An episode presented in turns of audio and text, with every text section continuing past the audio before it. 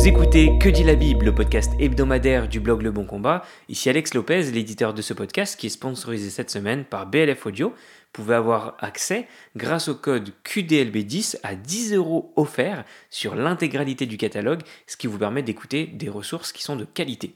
Alors la semaine dernière, euh, pour ceux qui se rappellent, on avait commencé une série sur les attributs divins. On a notamment parlé de la simplicité divine, et cette semaine, on reçoit à nouveau Guillaume pour pouvoir discuter de deux nouveaux autres attributs très importants, l'existence et l'incompréhensibilité divine. Première question, Guillaume, que veut-on dire quand on parle d'attributs d'existence divine? Alors essentiellement deux choses, euh, mon cher Alex. La première chose, c'est euh, bah, qu'il n'y a qu'un seul Dieu. Oui, euh, les chrétiens croient à l'unicité divine, c'est ce que dit en substance le schéma, schéma Israël, Adonai Eloheinu, Adonai Echad, écoute Israël, Yahweh notre Dieu, l'Éternel notre Dieu, Yahweh est un. Mais c'est vrai que l'écriture présente également d'autres dieux, au pluriel, avec un petit d. Alors qu'est-ce qu'il faut en penser? Il y a toute cette euh, théorie évolutive, cette théorie euh, sociale de la compréhension des religions qui implique qu'on serait passé d'une forme euh, de polythéisme. Alors ici je schématise, hein, je vous renvoie vers un ensemble de ressources qu'on a déjà présentées sur le bon combat, mais en fait on partirait d'une forme de panthéisme et on irait progressivement vers une forme de, monothéisme. Finalement, euh, euh, Yahweh serait un dieu qui aurait été pris euh, parmi les autres, c'est ce qu'on appelle du monolatrisme, on choisit un dieu au milieu d'autres dieux, au milieu d'un panthéon de dieux, puis ça se transforme progressivement en, en monothéisme tel qu'on le connaît aujourd'hui, par exemple avec le christianisme, et c'est vrai que euh, il y a euh, dans euh, le panthéon du Proche-Orient ancien de nombreux dieux en Mésopotamie, en Canaan, et certains estiment que Yahweh, le dieu de la Bible, serait devenu le dieu, le dieu suprême, il aurait accédé à ce rang de créateur en quelque sorte. Qu'est-ce que vous pensez de cette théorie? Bien évidemment, c'est le contraire de ce que la Bible euh, présente. Et c'est vrai que parfois Yahweh est présenté ici et là comme une divinité locale, mais cependant euh, la Bible le présente comme le seul et vrai Dieu éternel et présente tous ces dieux du panthéon cananéen, mésopotamien et les autres avec lesquels l'Ancien Testament peut interagir comme de fausses divinités, comme de faux dieux, comme des dieux qui s'abaissent devant Yahweh.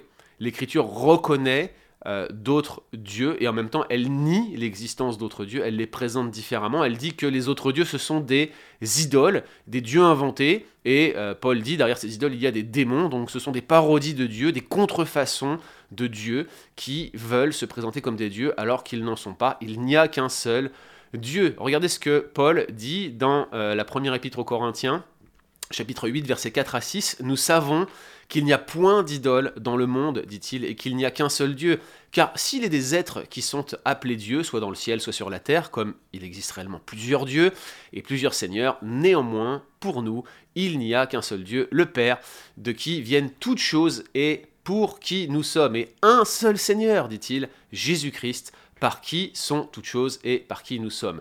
Il ne s'agit pas d'une évolution, il s'agit d'une contrefaçon tout simplement, c'est la même chose dans l'Ancien Testament, je vous citais tout à l'heure le schéma, Deutéronome euh, chapitre 6, verset 4, et puis il y aurait de nombreux autres passages à mentionner. Bref, parler d'existence divine, c'est reconnaître qu'il n'y a qu'un seul Dieu, c'est euh, ce Dieu qui est tel que la Bible le décrit. Voilà ce qu'on entend par l'attribut d'existence divine, premièrement. La deuxième chose que l'existence divine implique, eh ben, c'est que Dieu est incréé, c'est-à-dire qu'il n'est pas une créature.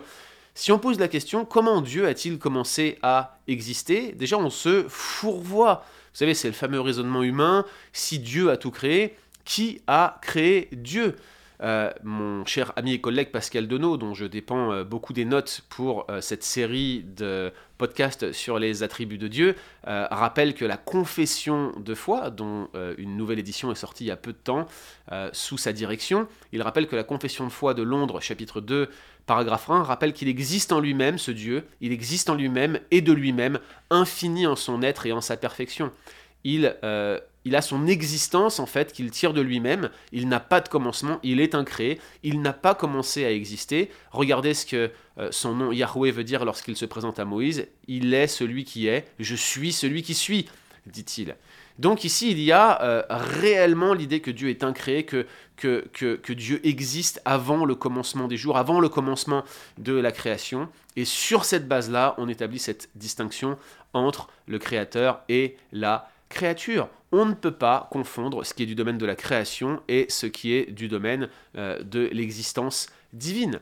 Quand on pose la question qui a créé Dieu, bah, finalement on confond complètement cette distinction entre créateur et créature, on rejette arbitrairement cette distinction essentielle entre le Dieu incréé et l'homme créé, et puis bah, finalement on finit par tenter de tout expliquer en ce qui concerne Dieu à partir de la finitude de l'être humain. C'est une erreur, une erreur anthropomorphique. On essaye de définir Dieu par rapport à ce que l'homme est. Et quand on commence à réfléchir de cette manière-là, malheureusement, on ouvre la porte à de graves erreurs théologiques.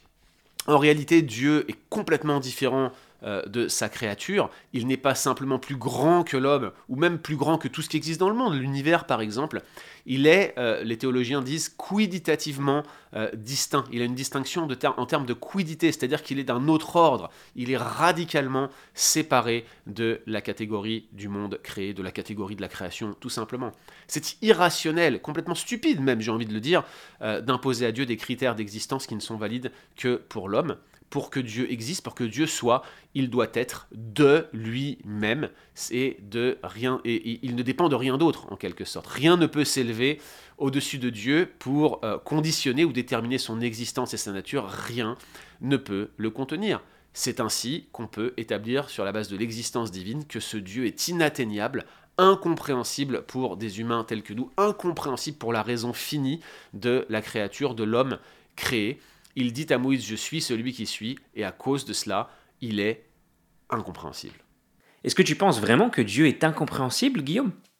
Alors oui, euh, je, pense que sur la base de l'existence divine, on a cette idée que Dieu est incompréhensible. Je rappelle, il n'y a qu'un seul Dieu, il existe en lui-même euh, et de lui-même, il est incréé, il est infini, il est éternel, et sur cette base-là, il est incompréhensible. Et c'est la conséquence directe, en fait, cette incompréhensibilité de la distinction entre le Créateur et euh, sa créature. Je vous relis, hein, euh, encore une fois, la confession de foi de 1689 qui définit très très bien euh, ce que j'entends par incompréhensibilité. Je vous lis donc ce texte. Son essence, son essence divine bien sûr, ne peut être comprise par nul autre que lui-même.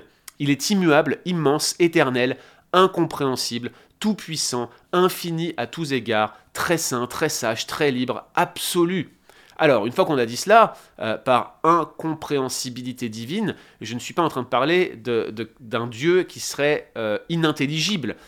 incompréhensible dans le langage commun, c'est quelque chose qui est trop complexe pour être compris. Je vous renvoie au podcast de la semaine dernière où déjà sur la notion de simplicité, on avait euh, du mal à saisir exactement la, correspondance théologique à cause du sens moderne du mot simple. Ben c'est pareil pour l'incompréhensibilité. Euh, ça serait peut-être par une question de manque d'intelligence, soit parce que Dieu lui-même serait inintelligible et on ne pourrait pas l'atteindre. Mais c'est pas ça l'incompréhensibilité divine. On peut s'approcher de Dieu, on peut connaître Dieu.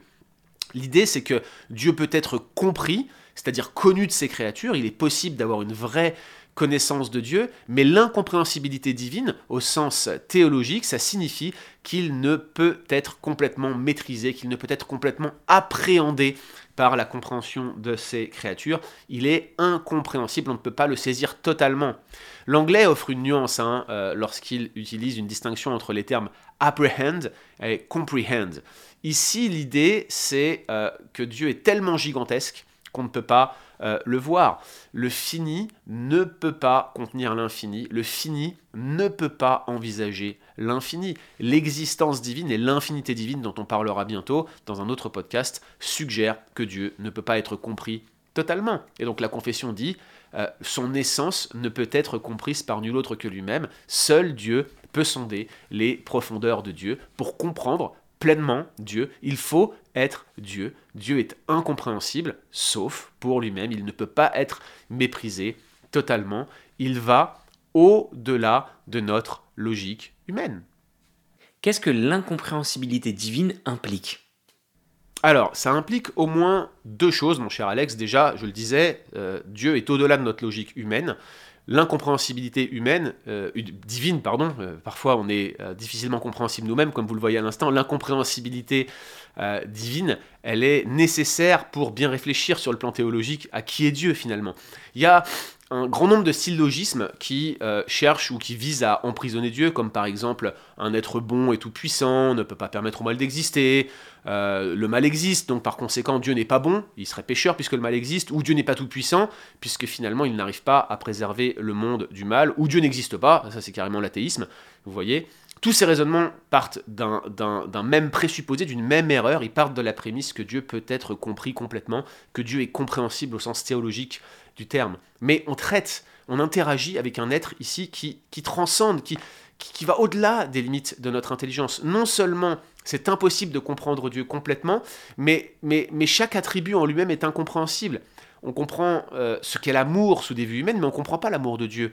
On, comprend ce qu'est l'omnipotence, à la rigueur, euh, dans, d'une manière conceptuelle ou intellectuelle, mais on ne comprend pas la toute-puissance divine complètement.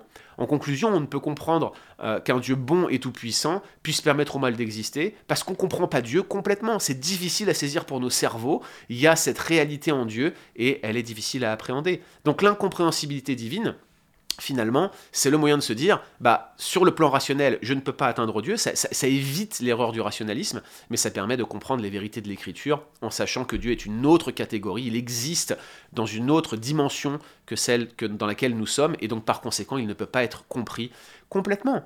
Alors, bien sûr, d'autres théologiens vont pousser cela à l'extrême en disant que, que Dieu n'est pas connaissable. Par la foi, nous connaissons véritablement, et personnellement le Dieu incompréhensible, c'est ce qu'on peut affirmer. Mais l'idée ici, c'est que Dieu peut être connu exclusivement par ce qu'on appelle la connaissance analogique. Alors ici, c'est la deuxième conséquence directe de l'incompréhensibilité divine, c'est que pour connaître Dieu, eh bien, il faut que Dieu donne en quelque sorte un moyen de révélation qui est analogique. L'incompréhensibilité divine nécessite une révélation divine qui soit adaptée, analogique.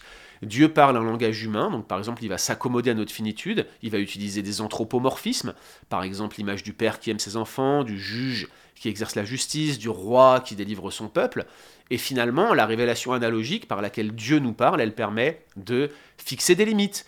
Euh, oui, il y a une correspondance entre l'expérience humaine et la réalité absolue de Dieu, mais non, L'analogie n'exprime pas toute la réalité, elle est limitée, elle est inférieure, on ne peut pas juger Dieu exclusivement à partir de notre compréhension limitée. Gardons en tête que forcément, ce qu'on reçoit en termes de révélation quand c'est sur le plan analogique, eh bien, aura des limites, non pas parce que Dieu est limité ou parce que Dieu ne veut pas se révéler, mais tout simplement parce qu'on n'est pas capable de comprendre. Regardez ce que dit Romains chapitre 11, versets 33-34. Ô profondeur, dit-il, de la richesse, de la sagesse et de la science de Dieu, que ses jugements sont insondables et que ses voies sont incompréhensibles. Car qui a connu la pensée du Seigneur? Qui a été son conseiller? Qui lui a donné le premier pour qu'il ait à recevoir en retour? C'est de lui, par lui et pour lui que sont toutes choses. À lui soit la gloire dans tous les siècles. Amen. Aucun homme ne peut comprendre Dieu, aucun homme ne peut conseiller Dieu. Ses voix sont incompréhensibles, elles sont impénétrables pour l'homme.